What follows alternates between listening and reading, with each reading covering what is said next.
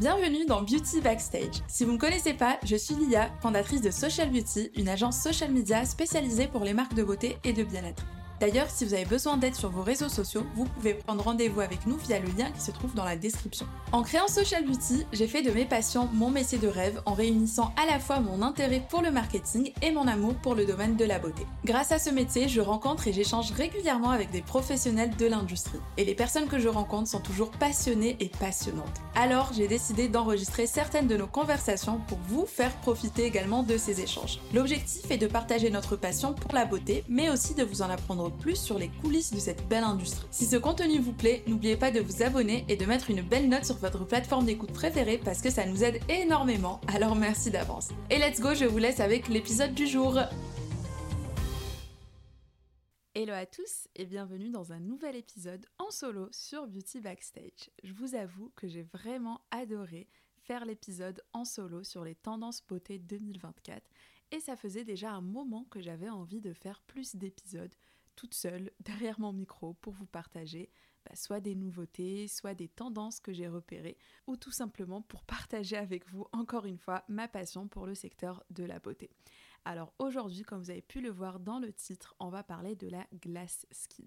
Vous avez sûrement dû voir sur TikTok la fameuse et énorme tendance de la glass skin ou peut-être pas d'ailleurs. J'avoue que parfois j'oublie que tout le monde n'est pas tout le temps sur TikTok comme moi à l'affût des dernières tendances beauté. La glass skin, du mot anglais glass qui veut dire verre et skin qui veut dire peau, c'est un terme qui désigne une peau si lisse, si uniforme, si éclatante qu'elle semble aussi transparente et lumineuse que du verre. Cette peau-là, elle n'est pas donnée à tout le monde, puisque c'est une tendance de beauté coréenne. Les Coréens et Coréennes sont très connus pour leur skincare qui comprend plusieurs étapes et qui leur vaut justement cette irréelle glass skin. Et d'ailleurs, si le sujet de la K-beauty vous plaît, n'oubliez pas d'aller écouter le deuxième épisode de Beauty Backstage que j'ai enregistré avec Laura Koppler, qui est une vraie experte de beauté coréenne. Bien qu'il soit directement inspiré de la K-beauty, le terme glass skin n'a pas du tout été inventé en Corée. Pour la petite et ultra intéressante histoire, la glass skin, c'est un phénomène qui a été créé de toutes pièces par une marque. Il s'agit de la marque américaine de K-Beauty qui s'appelle Peach and Lily et plus précisément c'est la fondatrice Alicia Yoon qui a inventé le terme glass skin. En fait, Alicia était à la recherche du nom d'un de ses nouveaux produits, un sérum qui hydrate intensément la peau et la rend plus lumineuse et plus douce. Elle cherchait un terme pour vraiment décrire les peaux hydratées, claires et repulpées des coréennes. Et c'est comme ça que lui est venue l'idée du nom Glass Skin. Du coup, à la base, Glass Skin, c'est le nom d'un sérum de la marque Peach Lily. D'ailleurs, je vais vous mettre le lien en barre d'infos pour que vous puissiez aller voir le sérum et la marque. Et justement, ce qui est intéressant ici, c'est que la Glass Skin s'est transformée en réel trend sur les réseaux sociaux. Tout est parti de ce nom. En fait, Alicia, la fondatrice de la marque, avait peur que le nom Glasskin ne soit pas aussi parlant pour tout le monde. Du coup, pour réussir son coup marketing, la marque a commencé un long travail éducatif sur les réseaux sociaux pour expliquer à l'audience ce qu'était vraiment une glass skin, comment avoir une glass skin, quelles étaient les différentes étapes à respecter pour avoir une glass skin, etc. Et clairement, on peut se le dire, c'était un coup de génie. Aujourd'hui, le mouvement de la glass skin a complètement dépassé la marque et le sérum qui porte son nom. C'est devenu une trend mondialement connue et rien que sur TikTok, le hashtag glass skin comptabilise plus de 4 milliards de vues. C'est énorme.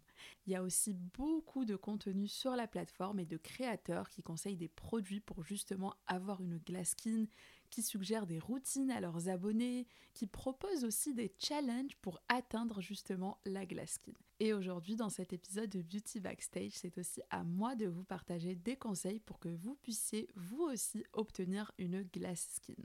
Alors déjà, la première étape pour une vraie glass skin, c'est forcément le double nettoyage.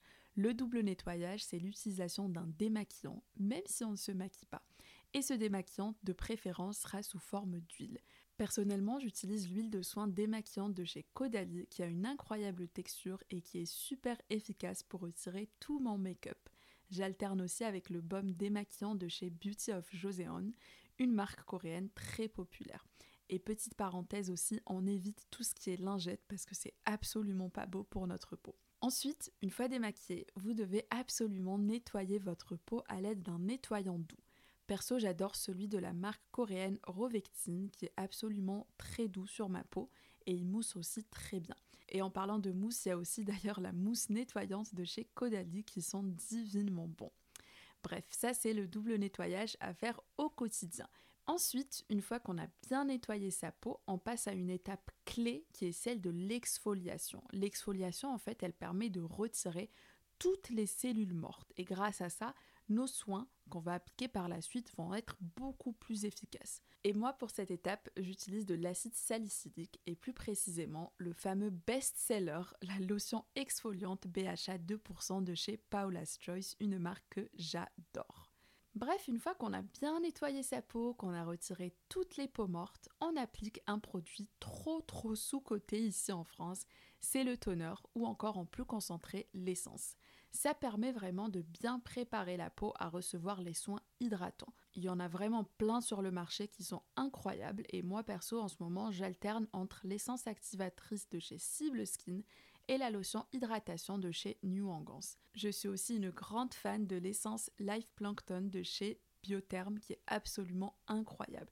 Et en ce moment, je suis aussi en train de préparer une commande sur YesStyle pour tester des toners coréens. On passe ensuite à la cinquième étape qui est celle de l'hydratation à travers un sérum. Et là, il faut absolument privilégier les actifs hydratants qui permettent vraiment de retenir l'eau dans la peau. Ça peut être de l'acide hyaluronique, du bêta-glucane, du panthénol ou encore du niacinamide. Et pour une réelle action hydratante, il faut appliquer ces sérums sur une peau humide. Et enfin, pour bien finir d'hydrater sa peau, on applique sa crème hydratante habituelle et on finit toujours avec bien sûr une protection solaire. D'ailleurs, je vous conseille vraiment de tester les soins solaires coréens et pour ça, vous pouvez commencer par le soin solaire de chez Beauty of Joséon qui est enrichi en extrait de riz et en probiotiques. Donc en plus de protéger la peau des UVA et des UVB, cette crème solaire rend aussi la peau toute douce. Et dernier petit conseil bonus pour une glass skin et une peau vraiment repulpée et bien hydratée, vous pouvez venir sceller l'hydratation de votre peau à l'aide d'une huile.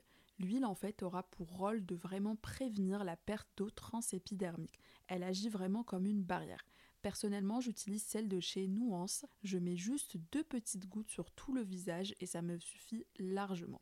Et cette étape-là, je la fais toujours avant d'appliquer mon SPF. Voilà, c'était mes conseils pour avoir une vraie glass skin, une peau bien repulpée, bien hydratée, mais pas forcément grasse. Dites-moi en commentaire quels sont vos produits préférés et n'oubliez pas de mettre une note de 5 étoiles si l'épisode vous a plu. A très vite sur Beauty Backstage